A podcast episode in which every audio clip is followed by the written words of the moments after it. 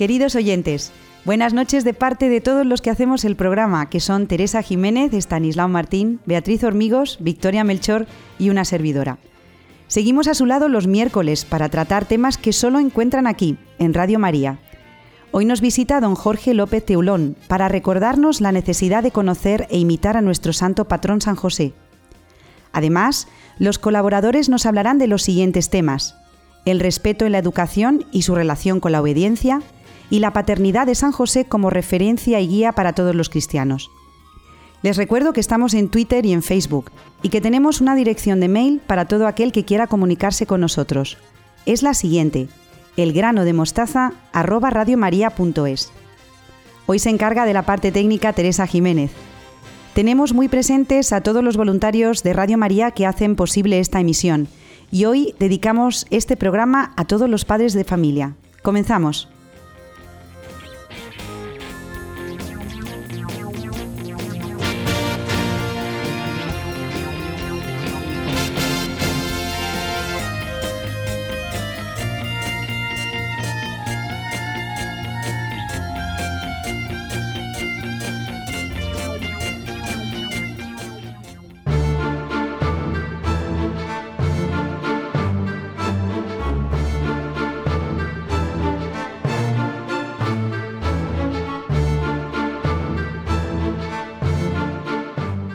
Empezamos el programa en Radio María con la visita de nuestro querido sacerdote don Jorge López Teulón. Buenas noches, don Jorge. Buenas noches. Recuerdo a todos los oyentes que don Jorge es el postulador de las causas de los mártires de la persecución religiosa del 36 al 39, es escritor incansable y además es colaborador en varias webs de difusión religiosa y muy querido también en nuestro programa.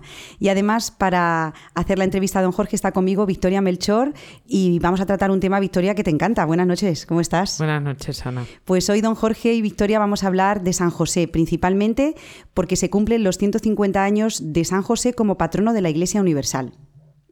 Pues exactamente el próximo 8 de diciembre, pero como es el mes de San José, ya desde hace semanas estamos celebrando los siete domingos de San José. Este mes es la novena, en algunos sitios hacen el trigo y todos celebraremos solemnemente el día 19 de marzo la fiesta de San José. Y este año eso, recordamos que hace 150 años el Beato Pío IX con el decreto Quedam Modum Deus del 8 de diciembre de 1870, por eso será la fecha exacta es el 8 de diciembre, quedan todavía muchos meses, pero este año se recuerda uno de los patronazos que tiene San José. Ya recordamos que es el patrono de la buena muerte, ya recordamos pues todo su papel eh, en, el, Evangelio con tantas eh, con figuras tan importantes como para los padres, como para la propia familia, para el trabajo. Luego el 1 de mayo celebramos el Día del Trabajo, pero uno de los patronados más importantes es este, que a lo mejor viene un poco tarde, ¿no? En 1870, pero que sin embargo pues viene a darle razón y sentido a todo lo que es San José para todos, para toda la Iglesia. Eh, vamos a tratar un, eh, un, texto, don Jorge, que es la exhortación apostólica Redentoris Custos de Juan Pablo II sobre la figura y la misión de San José en la vida de Cristo y de la Iglesia, que fue escrita el 15 de agosto de 1989. Y de este texto, don Jorge, mmm, le gustaría resaltar principalmente a San José como patrono de la Iglesia de nuestro tiempo, que es el punto número 6. Bueno, porque uniéndolo todo, no nos olvidemos que estamos celebrando el centenario de, del nacimiento de San Juan Pablo II, también es dentro de unos meses, el día 18 de mayo, pero bueno, ya todo el curso estamos recordando también la figura de este gran santo y sobre todo pues este texto, que es un, una obrita corta, pequeña, pero que sin embargo es muy importante, es, se ha leído, pero que es eh, un librito para recomendar, ¿no? Como dices con este título, Redentoris Custos, se recordaba también otro aniversario, el centenario de la publicación de Juan Juan Pluris de León XIII, y también recordaba ya mmm, el Papa Juan Pablo II eh, el tema del patronazgo de la Iglesia, y precisamente eso, el sexto capítulo, lo titula así, Patrono de la Iglesia de nuestro tiempo, y además empieza así, en tiempos difíciles para la Iglesia, el Beato Pío IX eh, ve que la solución es nombrar a San José patrono de la Iglesia Universal, eh, vuelve a recordar eh, en el año 89 esta, esta misma expresión, ¿no? patrono de la Iglesia de nuestro tiempo, y sigue valiendo para este año de 2020 en el que nos encontramos, ¿no? porque eh, tiempos difíciles, adversos, contrarios, momentos para la predicación del Evangelio, para llevar la verdad del Evangelio a todas partes, para presentar la figura de San José, junto a María y a Jesús, está claro, pues vale cualquier tiempo. Es difícil en ese sentido, por las dificultades que se encuentran, ¿no? y por eso así empieza el Papa. En tiempos difíciles para la Iglesia, Pío IX, queriendo ponerla bajo la especial protección del Santo Patriarca José, lo declaró patrono de la Iglesia Católica. La Iglesia, después de la Virgen Santa, su esposa, tuvo siempre en gran honor y colmo de alabanzas al bienaventurado José y a él recurrió en todas las angustias. ¿no? Bueno, eso tampoco hace falta estar angustiado, ¿no? Ni, ni, necesitado, sino que es modelo para todos y por eso Juan Pablo II pide volver a poner la mirada en él y lo vamos a hacer también en este año. ¿Cómo se actualiza la figura de San José, don Jorge, en este momento actual? Bueno, pues presentándole como el elegido por como el elegido para cuidar de Jesucristo y así lo llama el Papa, ¿no? Es una expresión muy bonita. Además, usando esas expresiones que él había utilizado, Redentoris Mater, ¿no? Pues utiliza Redentoris Custos, ¿no? Custodio del Redentor.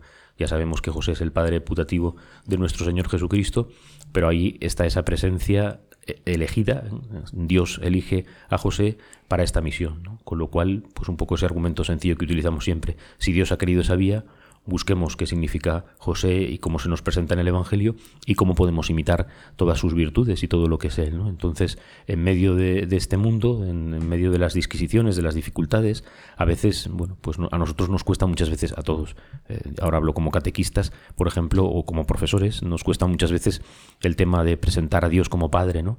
Y, la misma figura de San José en esa paternidad que tiene para con Jesucristo, pues es una buena guía en este momento de lío moral que hay pues presentar a José en medio de la sociedad como lo que es el Padre de Jesús, el que sigue el, llamado, la, la llamada de, Dios en tantas situaciones, e, ese, ese escuchador de sueños en donde al escuchar lo que Dios quiere inmediatamente lo pone por obra, bueno, pues en, todo eso.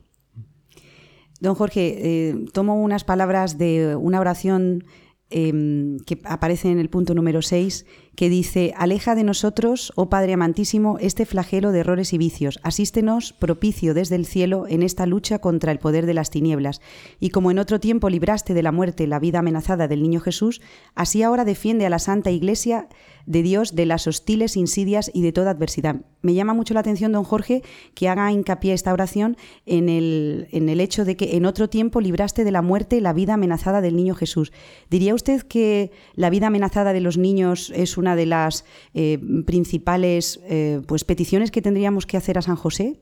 Eh, me estoy refiriendo obviamente al aborto. Sí, lo fue porque ya existía el aborto en ese tiempo, en tiempos de nuestro Señor Jesucristo, antes y, después, y ahora que, es, una, es un verdadero flagelo, es una verdadera situación dramática la que se está viviendo con el tema del aborto en tantas naciones. Hemos recordado que en algunas conversaciones, pues cuando oyes los números, ¿no? pues es cuando le entra uno un poco el, la, angustia de lo, que, de lo que ha sucedido y de lo que sigue sucediendo, ¿no? Eh, de hablar hasta de 32 millones de niños abortados en Europa, que sería hacer otra nación con todos esos niños abortados, ¿no? Entonces, eh, no es un tema baladí ni es una cosa pasada. Y, precisamente esa escena eh, tan del Evangelio, tan, tan navideña a su vez, pero que sin embargo, pues es tan, tan dura de tener que salir a un país extranjero, de tener que ir a un lugar donde, bueno, presumiblemente había judíos, pero en principio donde allí José y María no conocían a nadie, ¿no? Y, convertirse en los primeros extranjeros en tener que salir en unas circunstancias así, pero eso siempre escuchando la voz de Dios. Eh, a esto mismo hace alusión en el número 29 Juan Pablo II, cuando dice este patrocinio debe ser invocado y todavía es necesario a la Iglesia, no solo como defensa contra los peligros que surgen, sino también y sobre todo como aliento. Entonces, bueno, pues frente a esta cultura de muerte de la que hablamos siempre, ahora enseguida escucharemos el tema de la eutanasia en, nuestros gobernantes y en los programas que ya venían así marcados en las pautas políticas y se nos meterá de una forma muy civilina, pero se nos irá emitiendo, pues ahí es donde tenemos que hacer presente esta figura de defensa, de petición de pedirle a él, pero de defensa y sobre todo de lucha. El mes pasado tratábamos el tema de la obediencia y a San José siempre se le ha considerado como un servidor fiel y, obediente. ¿Qué características tenía la obediencia de San José al, Padre y cómo le podemos tomar de ejemplo también en esto? Claro, muchas veces en el tema de la obediencia, pues claro, hablamos de una obediencia ciega, por ejemplo, ¿no? Como si, como si fuera malo, ¿no? O, eso, muchas veces eh, solo hablamos de cumplir los mandamientos, pues es que es nuestra obligación. Entonces, muchas veces ese es el camino, ¿no? De encontrar a este personaje, a este santo, de muy pocos hombres y mujeres lo encontramos precisamente en una escena en la que está José, como es Simeón y Ana, eh, cuando entra nuestro Señor Jesucristo llevado por María y José en el templo, en el episodio de la presentación, que se habla también de esa justicia, de esa santidad que tenía Simeón, pero de muy pocos personajes en toda la Biblia se habla como se habla con la palabra justo, ¿no? Con que era un hombre justo como se habla de José, ¿no? Bueno, pues todas esas virtudes que le adornan, esa solicitud, esa obediencia, claro, obedecer a Dios, pues tiene que ser lo más normal en este mundo en el que eh, no queremos obedecer o nos queremos salir con la nuestra, queremos hacer nuestra santa voluntad, ¿no? Pues la obediencia a Dios sigue estando ahí y el ejemplo de José pues es magnífico en ese sentido, sobre todo muchas veces desde la incertidumbre, porque no se le da un manual de instrucciones para en tal día tal día te va a pasar esto, tal día, sino que muchas veces ya cuando le está pasando es cuando escucha la voz de Dios y cuando encuentra la solución, pero él desde el principio obedece o tiene una actitud recta, tiene una actitud honesta, ¿no? Y, por ahí es por donde José vuelve a presentarse ante nosotros como ese ejemplo para obedecer, ¿no? para escuchar lo que la Iglesia nos enseña y para obedecer de forma amante. Me gustaría que explicara, porque en el número 32 de esta encíclica dice que el Concilio Vaticano II ha sensibilizado de nuevo a todos hacia las grandes cosas de Dios, hacia la economía de la salvación, de la que José fue ministro particular ¿Cómo fue eh, San José esta expresión, el ministro particular dentro de esa economía de salvación? Está citando precisamente a Quadmodum Deus, que es la encíclica de la que hablábamos al principio de León XIII de 1870, y lo que está queriendo hacernos entender es que todo lo que significa cuidar a Jesucristo, todo lo que es que venga Cristo a nuestro Señor al mundo, es para nuestra salvación, no hay, no hay más motivo. Entonces, no solo es el cuidador de un niño, por decirlo así, no solo es el encargado de una guardería después de, un, de una escuela profesional donde le va a enseñar un oficio y donde María y José le van a enseñar a amar a Dios, ¿no? sino que es mucho más este niño que nace, como recordamos precisamente con la liturgia mozárabe, este niño que nace, nace para salvarnos. Entonces a José y a María no se le encarga cualquier cosa, ¿no? No solo ya de por sí que es el Hijo de Dios, ¿no? Pero este es el sentido de la economía de salvación, la economía salvífica es todo lo que nos ayuda. Es un lenguaje que fue muy denostado en, en ese movimiento tan querido también de Schoenstatt, del padre Kentenich, pues él utiliza mucho un lenguaje económico y, después de la Segunda Guerra Mundial a los alemanes, a los obispos alemanes les sonaba muy mal, ¿no? Y, y este sentido, luego lo va, precisamente luego lo va a adoptar el Concilio Vaticano II y va a haber que pedirle perdón a este sacerdote, le va a recibir el Papa Pablo VI para pedirle perdón porque le expulsan y le mandan a Milwaukee y desde Alemania, ¿no? Y este sentido económico, que claro, muchas veces incluso nos chirría, ¿no? Pues es eso, lo único que nos tiene que interesar es la salvación. La economía salvífica es todo lo que conduce a salvarnos y todo beneficio que nos trae. Y el primer beneficio es Cristo nuestro Señor, y el que ha recogido esta criatura es José que nos lo entrega para toda la Iglesia.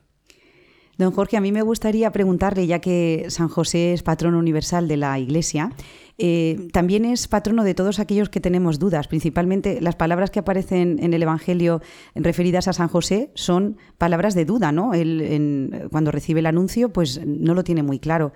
Eh, ¿Cómo puede ser San José maestro para todos aquellos eh, que algunas veces dudamos? Precisamente por esa escucha atenta, que es lo que pasa hoy. Como hay tanto ruido, mm, pues es imposible. Nos quedamos con nuestra duda, ¿no?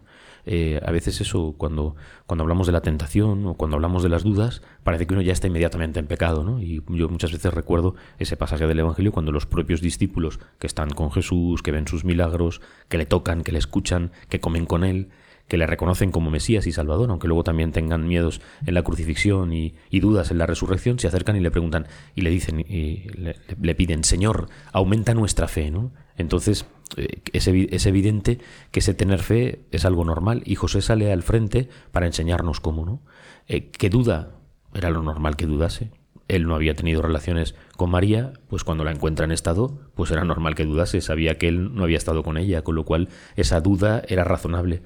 Pero enseguida, aun, con ese rechazo, pienso, así lo dice el Evangelio, pienso rechazarla en mi interior, aunque me la quedo porque es mi esposa, pues después al escuchar la palabra de Dios, por eso hay que estar, hay que buscar ese encuentro con Dios, hay que estar cara a cara con Él, hay que dejarle que nos haga hacer entender las cosas que a veces son tan costosas, eso es verdad, que a veces pues en pruebas, estamos hablando de pruebas de fe, o de, o de pruebas de la vida, que pues, pues una muerte inesperada o, cientos de acontecimientos que nos pueden pasar y nos quedamos descuadrados, pues cuando estamos junto a Jesús, cuando estamos con Dios, pues es mucho más fácil entenderlo todo, ¿no? Y José nos lo enseña. Me estoy acordando ahora, eh, don Jorge, principalmente de las memorias de mm, Santa Teresa de Calcuta, cuando ella eh, eh, pues rezó muchísimos años en, en absoluta sequedad, incluso con muchísimas dudas de fe, y también de Santa Teresita del Niño Jesús, ¿no? dos grandes santas, una de ellas doctora de la Iglesia. después, después de eso uno se, queda, uno se queda descuadrado. Yo recuerdo siendo seminarista, pues sería jovencillo, con 17, 18 años, ver a Madre Teresa de Calcuta y en Barcelona, y claro, ves a una santa, tocas a una santa, y luego a los años lees ese calvario por el que ya pasaba, pues si ya lo ha pasado, ¿cómo no lo vamos a pasar nosotros? ¿no? Pero eso aquí, una vez más, es el tema de la constancia, que es que en José queda clarísimo, el tema de la perseverancia. Dice Jesús al final del Evangelio, si perseveráis hasta el final, os salvaréis, ¿no? Pues, pues eso, es, el ser constantes a pesar de la dificultad, más dificultades en que están José y María, y sin embargo, eso porque eh, desde niños sacamos las cajitas con las imágenes del Belén y ponemos todos juntos el Belén en amor y compañía, pero eso, entender todas esas dificultades una detrás de otra y a cuál más compleja, pues nos hacen entender cómo actuar, de qué manera actuar, pues al modo de José y al modo de María, claro está.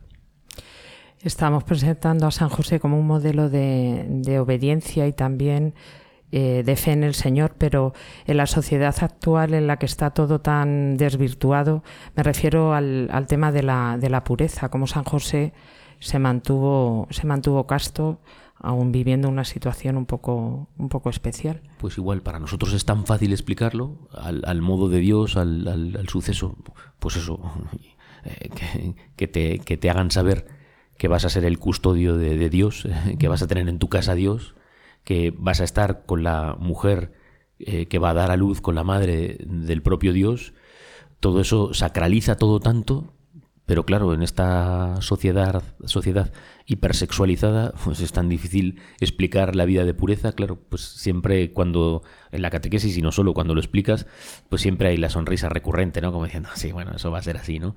Pues porque no hay, no hay esa sobrenaturalidad lo primero, no hay una creencia en Dios, no hay una sobrenaturalidad de los hechos y entonces se te hace imposible, ¿no? Nadie demoniza las relaciones sexuales y la vida matrimonial, en este caso con José y María, no se está hablando de eso, ¿no? Se está hablando de, de cómo aquella casa pues tendría que ser absolutamente distinta, cómo es la historia distinta y cómo es esta realidad distinta de una mujer virgen que da a luz a un hijo, que no da a luz a cualquier hijo que nace el Hijo de Dios y a una mujer inmaculada si eso no es para andar de puntillas en casa, pues que venga Dios y lo vea, ¿no? Como solemos decir. Bueno, don Jorge, estamos llegando ya al final de esta charla tan, tan interesante sobre nuestro patrono San José y me gustaría que nos dijera una de las características principales también de este gran santo es la fidelidad. Eh, ¿Cómo puede ayudar San José a los padres de familia hoy en día, a las familias que están pasando dificultades, no solamente de tipo económico, sino también en, pues, problemas de, de fidelidad, ¿no? Pues en esa misma presencia de, estar con Jesús, de estar en Jesús, ¿no? Eh, todo lo que cambia la vida de José es el anuncio de que va a ser el Padre, el custodio de Jesucristo y el estar con Él.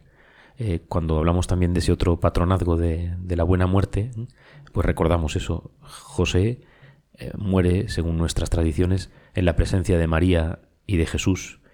Jesús va a morir en la presencia de María. María ya es la que se queda sola, ¿no? Pero Jesús vive en esa presencia, delante de María Inmaculada y delante de Jesucristo.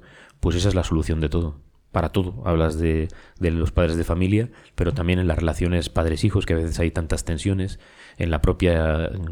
No, no, me, no dejamos de hablar del tema, ¿no? En la propia iglesia perseguida, ¿no? Tantas dificultades en tantos lugares, especialmente en China, en Corea, en, en Cuba, en donde todavía, en los países musulmanes, por supuesto, en donde la iglesia es perseguida y está esa presencia de San José, para vivir en eso en fidelidad. Es que la, una, la única respuesta es la de ser fieles y ser fieles al modo del Evangelio y al modo de Cristo y como nos enseña José a vivir en esa presencia. ¿no? Por eso que, que eso que hablamos de la presencia de Dios cuando hacemos las comuniones eucarísticas o cuando hacemos las comuniones espirituales, pero ese estar en presencia de Dios, cuidar que Dios, que Dios está contigo, pues eso es lo que lo transforma todo, ¿no? A la hora de levantar la voz, a la hora de decir un insulto, a la hora de no respetar a la otra persona, todo eso desaparece cuando Dios está contigo a tu lado y tú sabes que tienes que respetar esa presencia y, por lo tanto luego respetar al otro, cuidar la vida esponsal, la vida de matrimonio, la vida con los hijos, todo.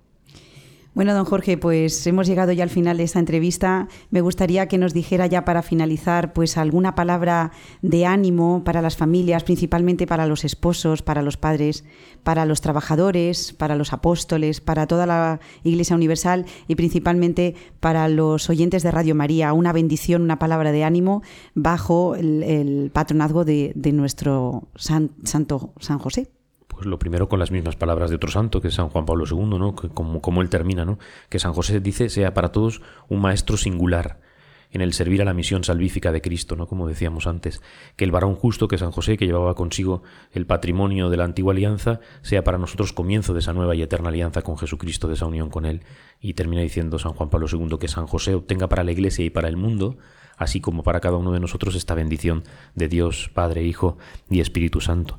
Bueno, pues eso que el, conocer a José, que mm, parece que, que, pasa como de puntillas en la Sagrada Escritura, nos tiene que llevar a esta amistad fuerte, ¿no?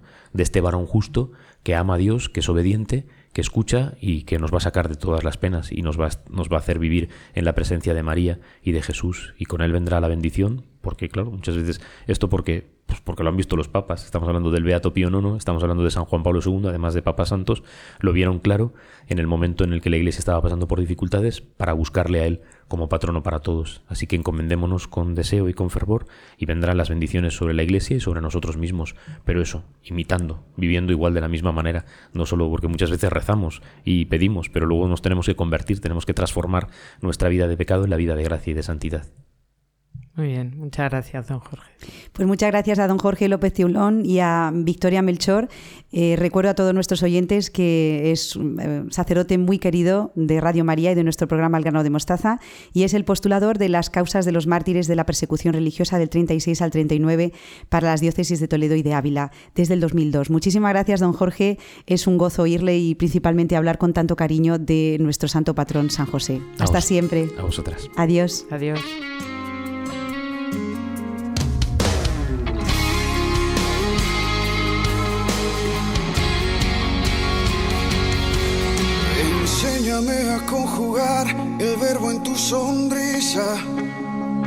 Que hincha de alegría y emana vida eterna.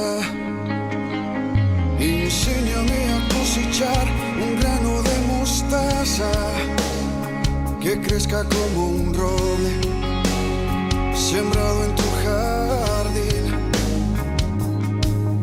Enséñame ser más como a caminar en tus pasos, ser un reflejo de tu santidad. Enséñame el amor de la cruz, así como aquel día que tú serías.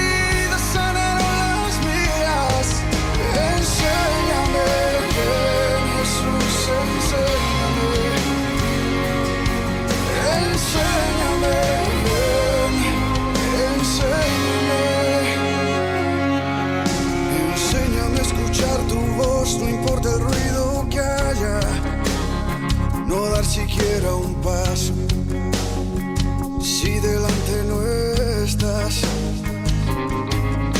Enséñame a caminar en un mar de obediencia, anclarme en tu confianza, si he de naufragar.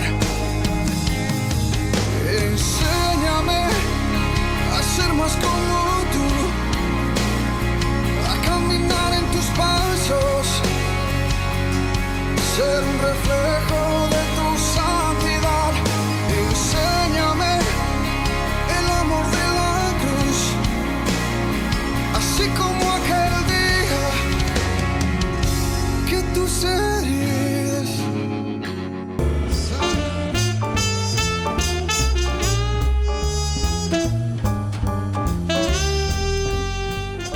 Después de haber escuchado a don Jorge López Tiulón, seguimos en Radio María y saludo a Beatriz Hormigos con mucho cariño. Buenas noches, Beatriz. Hola, Ana, buenas noches. Y a Victoria Melchor, que sigue con nosotros. ¿Qué tal, Victoria? Hola, Ana, de nuevo. Bueno, pues Beatriz, el mes pasado estuvimos hablando sobre la obediencia y este mes creo que nos toca el respeto, ¿verdad?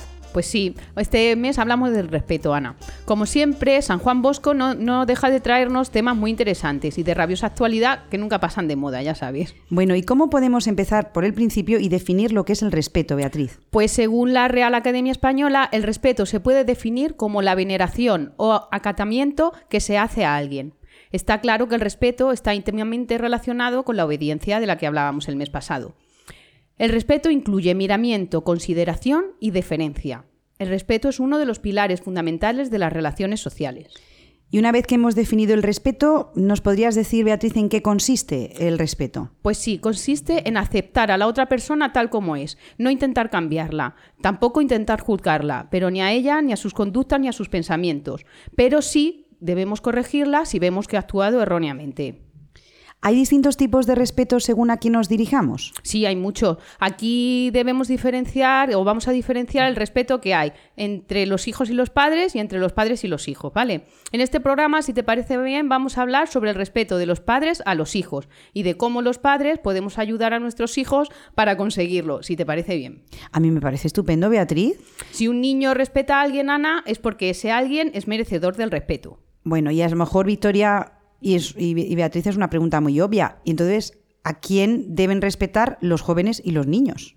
Pues deben respetar nada más y nada menos que a las personas mayores que ellos en edad, dignidad y gobierno. Estos son padres, profesores, personas con responsabilidad, autoridades.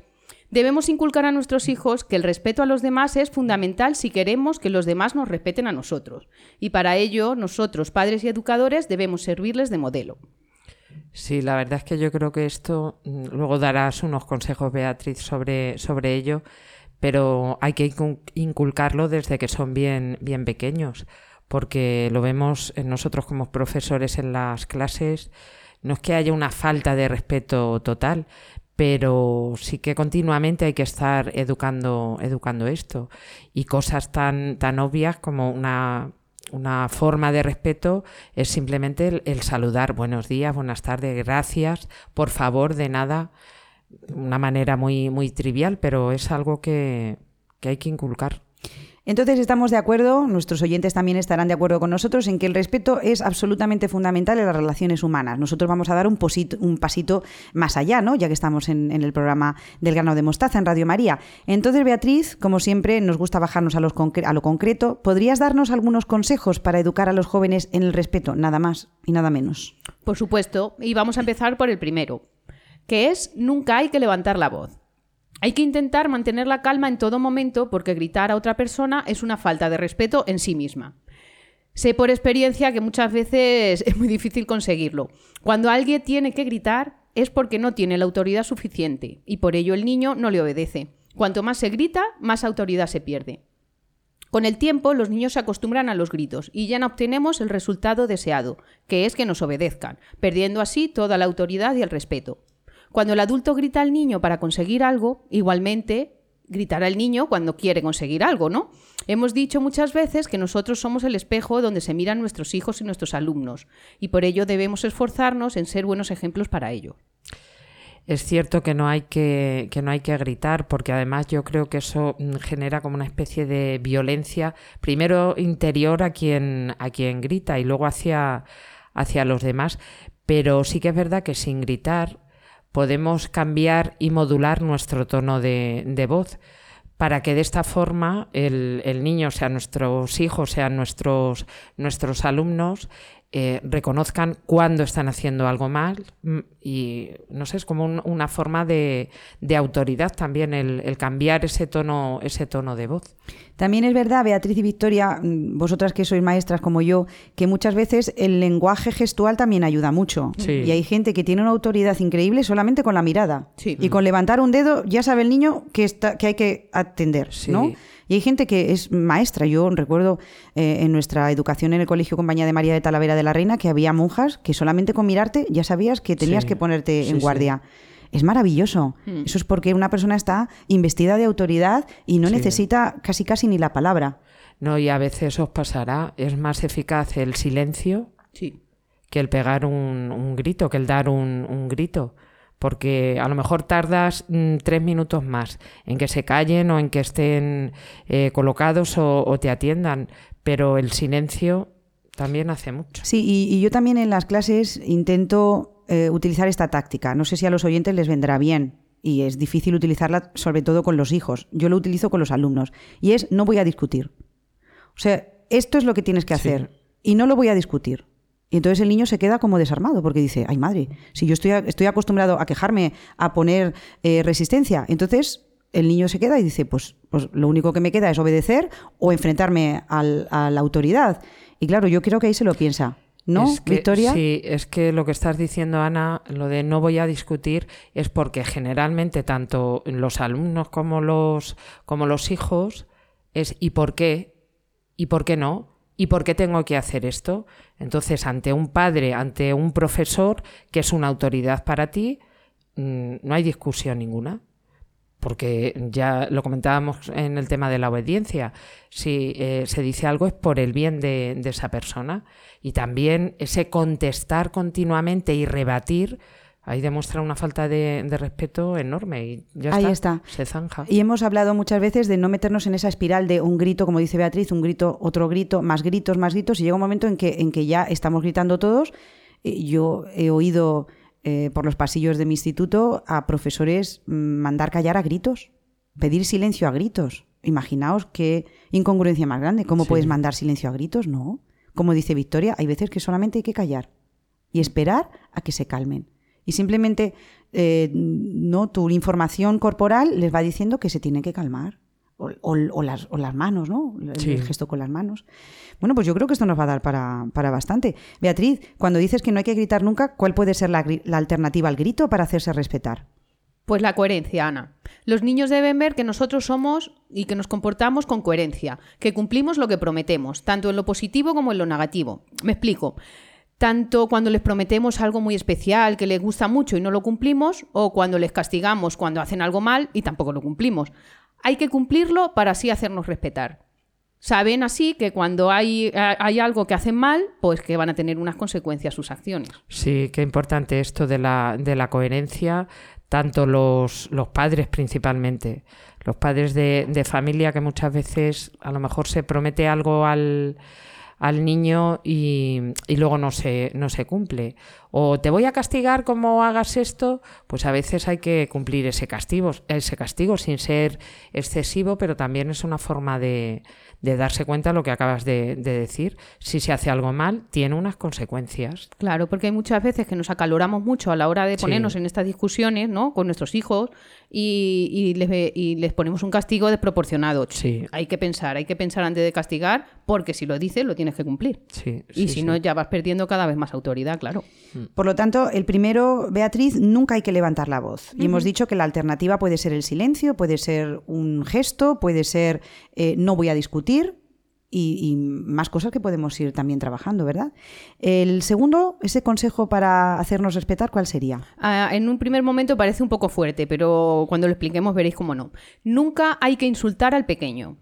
Cuando nuestro hijo se equivoca o se porta mal, no podemos insultarle y hablarle con lenguaje negativo del tipo eres un niño muy malo, eres tonto o eres un salvaje. Esto hace que baje su, autoestima y que no se respete a sí mismo. Y alguien que no siente respeto por sí mismo es muy difícil que respete a los demás. A mí me gustaría aquí hablaros, eh, Beatriz que ha estudiado psicología y Victoria, de la profecía cumplida, que es lo que también se llama el, el efecto Pigmalión, es decir, lo que decimos y proyectamos sobre los demás normalmente suele tener un efecto de profecía, es decir, eres un desastre, normalmente el niño adopta el, el, ¿no? el rol de desastre, claro. o, o eres un desobediente, lo que dice Beatriz, no eres, sino en este caso concreto te has portado de esta manera y puedes cambiar y yo te voy a ayudar, ¿no, eh, Victoria? Sí, fíjate que a mí mm, me parece esto peor el insulto que el gritar a una persona. Porque el grito es verdad que llega un momento en que te acostumbras y como que no te hace daño.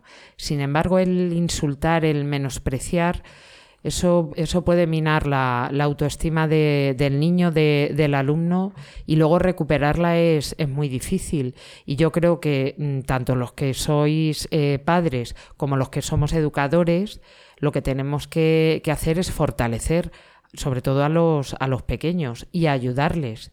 Si se ha portado mal, eh, lo primero hacerle ver por qué se ha portado mal, por qué, como acabamos de comentar, eh, merece un determinado castigo, pero nunca mm, menospreciándole porque yo creo que es una situación difícil.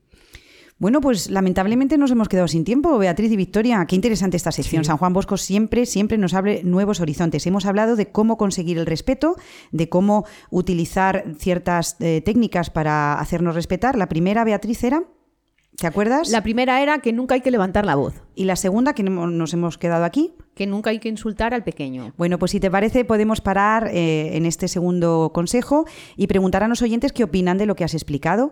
Y, nada, el mes que viene, que ya estaremos en abril, seguiremos trabajando en respeto. Como ves, eh, como aterrizamos en cosas concretas, pues nos da tiempo para debatir y para hablar en este ambiente tan agradable en Radio María. Muchísimas gracias a Beatriz y a Beatriz Hormigos y a Victoria Melchor. Y eh, recordar a todos nuestros oyentes que estamos en una dirección de mail para todo aquel que quiera comunicarse con nosotros. Les recuerdo que es el grano de mostaza arroba radiomaria.es.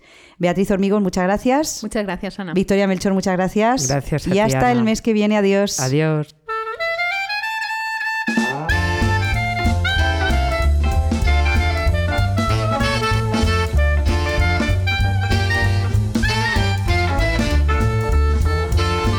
Continuamos en el grano de mostaza con Estanislao Martín, al que saludo con mucho cariño. ¿Cómo estás, Estanislao? Muy bien, Ana, muy contento de estar aquí de nuevo un mes más con todos nuestros oyentes. Supongo que hoy, Estanislao, que es la víspera de la gran fiesta de San José, no dedicarás tu sección al tema de la pornografía, como vienes haciendo a lo largo de los últimos programas. No, no, por supuesto que no, no. Como dijimos en el programa cuya emisión tuvo lugar el día de Navidad, en los días solemnes hay que vestirse de fiesta y adecuarse a la celebración de toda la Iglesia. Y hoy, vísperas de San José, a estas horas ya estamos celebrando a San José. Hoy toca hablar de él. Pues, ¿qué destacarías de San José que pueda tener relación con nuestro programa El grano de mostaza? Parece claro que su condición de esposo y de padre, de cabeza de familia de Nazaret, de la Sagrada Familia, vamos. Por nuestra parte, mm, poco podríamos añadir a tantísimas cosas como se han dicho y también escritas, ¿no? Por parte de teólogos, de maestros, de doctores. Entonces, no creo yo que podamos decir mucho eh, que sea nuevo ni nada nuevo, ¿no? Pero bueno, hay un hecho cierto, y es que en la vida siempre estamos estrenando algo, sea cual sea nuestra edad, ¿no? Estrenamos la vida, estrenamos la juventud, el trabajo, el matrimonio, estrenamos la adultez, estrenamos ancianidad, estrenamos cada día. Para cada niño que empieza a conocer el mundo, todas las cosas son nuevas, como son nuevas para todo eh, joven que estrena su juventud, para todo adulto que asume la responsabilidad propia de su estado. Bien, para cada pareja de novios que se casan, toda la vida matrimonial y familiar es nueva. Para cada padre y madre a quienes les nace su primer hijo, necesariamente tienen que estar eh, estrenando el ejercicio de su vocación hay que hablar de San José, pues como hay que hablar de tantas cosas permanentemente, aunque nos repitamos, porque para muchos será nuevo. ¿Y cómo puede ser San José referencia y guía para nosotros y para los que nos escuchan? Estanislao. Eh, yo creo, Ana, que podríamos distinguir cuatro ámbitos en los que San José es especial punto de referencia. En mi opinión, una referencia imprescindible. San José es referencia modélica para todo cristiano, sea hombre, mujer, niño, adulto, anciano, lo que sea. Lo es también, en segundo lugar, para todo varón que se disponga a contraer matrimonio, para cada novio, ¿no? Por supuesto, lo es para, cada todo, para todo hombre casado, para todos los esposos. Y es también una referencia obligada para todos los padres. A todos los que somos esposos o padres o ambas cosas, nos viene muy bien mirar a San José despacio y aprender de él, porque Él es el mejor modelo de hombre de fe, de esposo, de padre humano, un modelo santo por encima del cual no se nos ha dado ningún otro. Es verdad que el modelo de hombre total siempre es Jesucristo, modelo que lo fue también para San José, pero Jesucristo no fue esposo humano ni padre humano, y San José sí lo fue. Pues si te parece, Stanislao, vamos poco a poco. Has dicho antes que es modelo para todo hombre o para toda mujer, para niño, para persona mayor. ¿Y qué cosas concretas puede ver en San José cualquier cristiano? tú siempre hablas de la mirada, ¿no? ¿Y cómo mirar a San José? Pues para cualquier cristiano, mm, a ver, cualquiera de nosotros, ¿no? Puede, y le vendría muy bien hacerlo, mirar a San José como padre. Me parece necesario advertir que en lo que voy a decir las palabras están cargadas de realismo, porque puede parecer que son simbólicas, pero no lo son. Si decimos que debemos mirar a San José como padre es porque lo es en toda regla. ¿Por qué la paternidad de San José sobre los cristianos digo que es real, que no es simbólica? Porque fue verdadero Padre de Jesucristo. No fue su padre biológico, porque no podía serlo, pero ejerce una labor de paternidad eh, sobre toda la Iglesia y en consecuencia sobre todo cristiano que quiera acogerse a él. Él fue verdadero Padre de Jesús, por eso. Entonces, el hecho de que no fuera su padre biológico hace que haya muchas personas que piensan que la paternidad de San José estuvo un poco mermada, permíteme la expresión, como si tuviera una parte de representación, ya que al no haber engendrado a Jesús parece como si todo hubiera consistido en representar un papel, como quien hace una función que no le corresponde. Digo en esto lo mismo que ya hemos dicho en varias ocasiones y que, y que, quizá algunos oyentes recuerden, ¿no? Y es que las opiniones son libres, pero la verdad es una. La verdad es la que es, decía Antonio Machado, que me gusta repetir, independientemente de las opiniones de unos y de otros. Y la verdad de San José es que no siendo el engendrador, sí fue el Padre verdadero de Jesús, el Padre humano. El Padre por excelencia, el Padre superior de todo es, es Dios, ¿no? Pero su Padre humano sí fue San José, aunque no lo hubiera engendrado. Esto no es una opinión más o menos piadosa, esto es magisterio de la Iglesia, ¿no?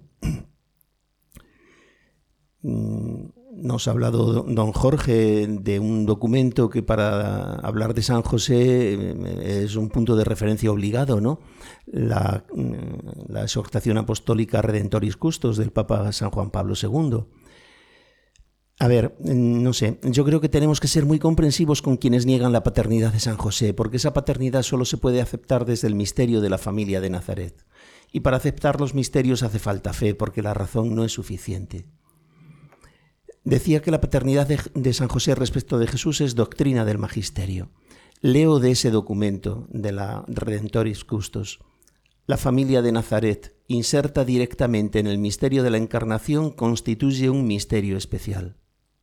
Y al igual que la encarnación, a este misterio pertenece también una verdadera paternidad, la forma humana de la familia del Hijo de Dios, verdadera familia humana formada por el misterio divino. Y dice, en esta familia José es el padre. No es la suya una paternidad derivada de la generación, y sin embargo no es aparente o solamente sustitutiva, sino que posee plenamente la autenticidad de la paternidad humana y de la misión paterna en la familia. Bueno, Stanislao, has dicho antes que hay que ser muy comprensivos con quienes niegan la paternidad de San José. Voy a poner en mi boca las palabras de, algún oyente que nos esté escuchando y que diga, Stanislao, si la paternidad no le viene de la generación, ¿de dónde le viene? Pues esta cuestión también la resuelve San Juan Pablo II en el documento antes citado, en la cual afirma que el matrimonio con María, estoy leyendo textualmente, el matrimonio con María es el fundamento jurídico de la paternidad de José es para asegurar la protección paterna a Jesús, por lo que Dios elige a José como esposo de María. Y continúa diciendo, un poquito más adelante, se sigue de esto que la paternidad de José pasa a través del matrimonio con María. De acuerdo, Stanislao. Ahora podemos pensar, está bien, San José fue verdadero padre de Jesús, pero solo de Jesús, no nuestro. ¿Por qué tú afirmas que también San José es padre nuestro? Lo he dicho un poquito de pasada, lo digo ahora más despacio, ¿no? En este caso la razón es muy sencilla, sin necesidad de acudir a ningún misterio, y está en que Jesucristo es hermano nuestro. Lo dice la Escritura de Él y lo dice Él mismo. En la Sagrada Escritura podemos leer que Jesús no se avergüenza de llamarnos hermanos. Y vamos, tendría motivos sobrados, ¿no?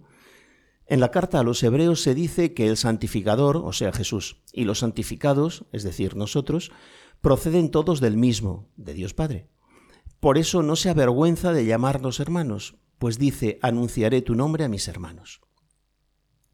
En la carta a los romanos se habla de él como el primogénito de muchos hermanos, en Romanos 8:30. Pero además están sus propias palabras. El día de la resurrección, en su diálogo con María Magdalena, Jesús acaba diciéndole, anda, ve a mis hermanos y dile, subo al Padre mío y Padre vuestro. Pues bien, si San José es Padre verdadero de Jesús y nosotros somos hermanos verdaderos de Jesús, dejo ya a los, a los oyentes que hagan la conclusión. Muy bien, Stanislao.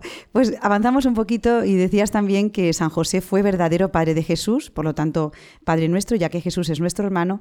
Y estoy ahora pensando en los padres que nos escuchan, en el grano de mostaza. ¿Qué aspectos de los que son propios de la función de padre merece la pena considerar en San José? Porque yo no sé tú, eh, me imagino que también, Estanislao, pero yo considero a San José como padre mío. y de hecho le, le, hablo, le pido, eh, intento algunas veces convencerle de algunas cosas, porque sé que Jesús le escucha. Sí, sí, sí. está muy bien pensado porque es padre de toda la iglesia, es patrono de la iglesia, claro. Pues a ver, me preguntabas, ¿no?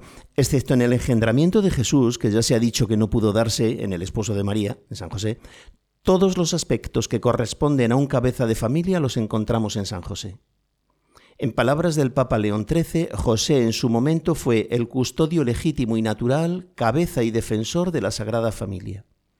El que tuteló, protegió y mantuvo con su trabajo a la Sagrada Familia primero en Belén, en el exilio de Egipto después y ya de manera estable en Nazaret.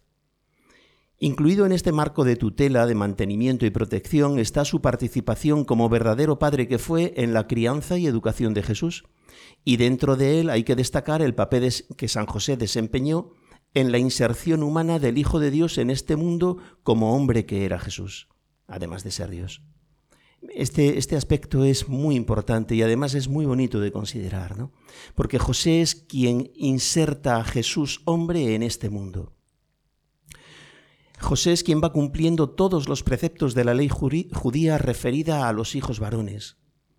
Él le impone el nombre, eh, él tiene su papel de padre en la circuncisión, en la presentación en el templo, en el rescate en cuanto primogénito, en la celebración de las fiestas, y me gusta destacar el, el punto de la ley romana, ¿no?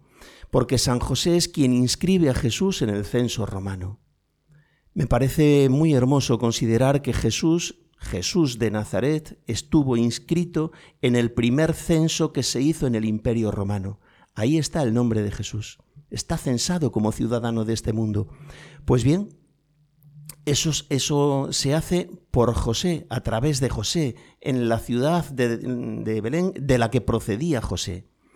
A María le correspondió traer al Hijo de Dios a este mundo, a José hacerle hijo de este mundo, insertarlo en la sociedad judía, transmitirle la educación y las tradiciones judías, el amor por su pueblo y por su patria, enseñarle a cumplir los preceptos y leyes de todo varón israelita.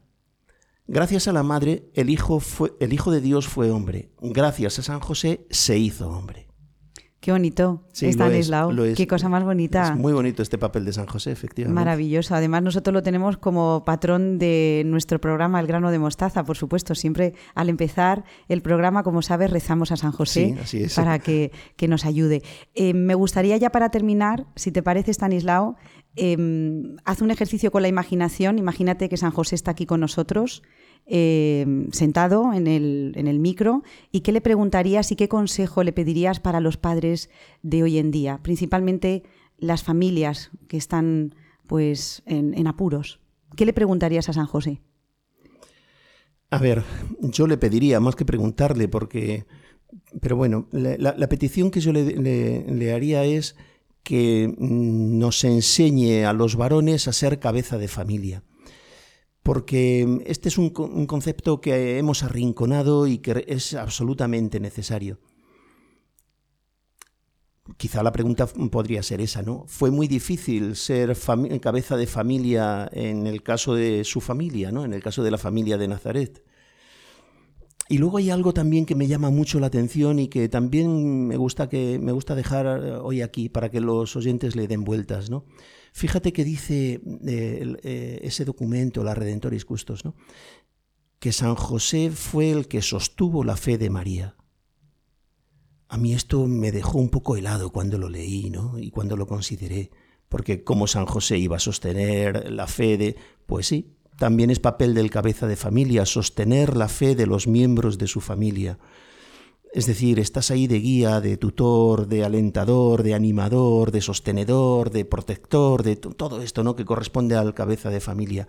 Y dentro de todo eso, no solamente son los bienes materiales, el pan de cada día, la salud, la, salud, la, protección frente a agresiones externas, etc. No, no, es la fe, es la fe. José alentó y mantuvo y sostuvo la fe de la Virgen María, que por otra parte debía ser muy grande. Yo me imagino Stanislao haciendo pues otro ejercicio de imaginación que ya decía Santa Teresa que era la loca de la casa, pero te imagínate esas, esas conversaciones entre José y María, hablando de Jesús, cómo iba creciendo, ¿no? En sabiduría, en gracia ante los hombres. Qué bonito. Tiene que ser, y, no idealizado, ¿eh, no, Stanislao? humanas, humanas, claro, Tenían trabajo, se levantaban pronto, tenían que atender a los encargos. ¿Cómo Jesús se miraría en San José? Sí, sí, sí. Solo de pensarlo me emociono. Yo me imagino, me imagino que igual que debía tener todos los rasgos eh, físicos de su madre, eh, Jesús y la Virgen María debían ser como dos gotas de agua, ¿no? Pues ella sin barba y él con barba, pero por lo demás, porque biológicamente todo le venía de María. Ahí no, no había ninguna parte puesta por José, ¿no? En cambio, en todo lo que fueran gestos, ademanes, cosas de estas que los hijos nos, nos, fijamos en nuestros padres y que se nos pegan sin quererlo y sin intentarlo, pero que se quedan ahí, pues tendría muchísimos rasgos, muchísimos rasgos. Eh, el hijo del carpintero, ¿no? Le decían a Jesús. Pues tendría un montón de rasgos que recordarían a, a San José, ¿no? Y no sería raro que le dijeran, oye, es que se parece un montón a su padre. Bueno, mira, Stanislao, me están diciendo ya Teresa Jiménez desde el control que tenemos que terminar, pero no me resisto a contarte una cosa que me pasó hace unas semanas. Eh, fui de excursión con unos eh, extranjeros que venían de proyecto al instituto y los llevé al Museo del Prado. Y bueno, ya sabes, yo si voy al Museo del Prado tengo que ver el Cristo de Velázquez, es que no puedo resistirme.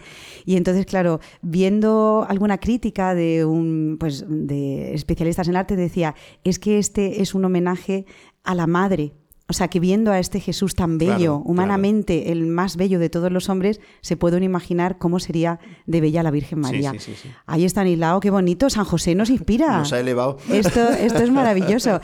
Queremos hacer partícipes a todos los oyentes eh, de este programa, que nos escriban por favor a la dirección elgranodemostaza.radiomaría.es y nos escriban si han experimentado pues esta protección de San José, porque San José es muy santo, es el santo protector y hay que rezarle y hay hay que pedirle muchas cosas, Stanislao.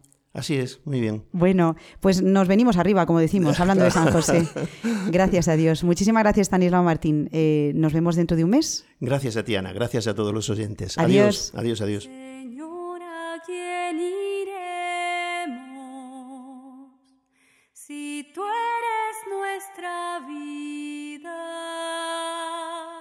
Señora, ¿quién iremos? Si tú eres nuestro amor. Señora, ¿quién iremos? Si tú eres nuestra vida. Señora, ¿quién iremos? Si tú eres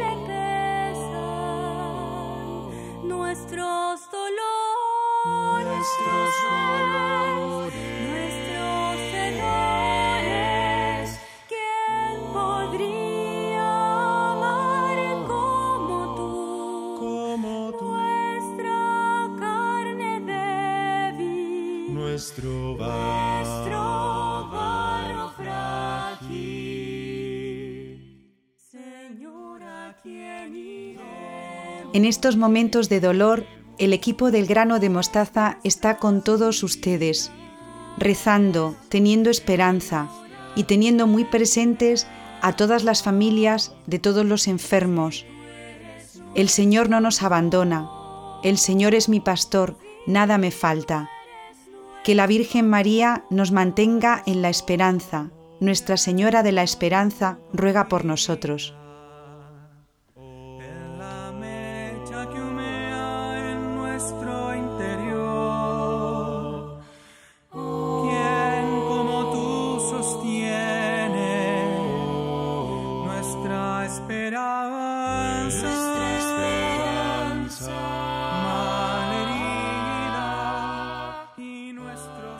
Cada año Radio María renueva su consagración a la Virgen de la Anunciación el día en que celebramos la fiesta de la Anunciación del Señor, este año el 25 de marzo. Realizaremos la oración de consagración a las 12 horas en la capilla de la emisora. Este es un trocito del texto que utilizaremos. Alégrate, oh Virgen María, porque el anuncio del Verbo se difunde festivo sobre las ondas del espacio hasta los confines externos de la tierra sedienta Terminamos hoy nuestro programa número 56. Ha sido un gozo contar con la presencia de don Jorge López Ciulón, que nos ha recordado la necesidad de conocer e imitar a nuestro santo patrón San José. También hemos hablado del respeto en la educación y su relación con la obediencia. Y finalmente la paternidad de San José como referencia y guía para todos los cristianos. Si desean conocer más acerca de la Radio de la Virgen, pueden consultar las últimas noticias en la siguiente página web, radiomaria.es. Además, si alguno de ustedes quisiera recuperar algún programa, solo tienen que visitar la página web radiomariapodcast.es. Ya saben que nos vemos los miércoles a las 9 de la noche y en cualquier momento a través de la dirección de mail elgranodemostaza@radiomaria.es. Solamente me queda darles las gracias por habernos elegido y esperamos volver a contar con todos ustedes dentro de un mes, el próximo 15 de abril de 2020. Hasta entonces, seguimos conectados en Radio María. Les dejo con los servicios informativos. Adiós.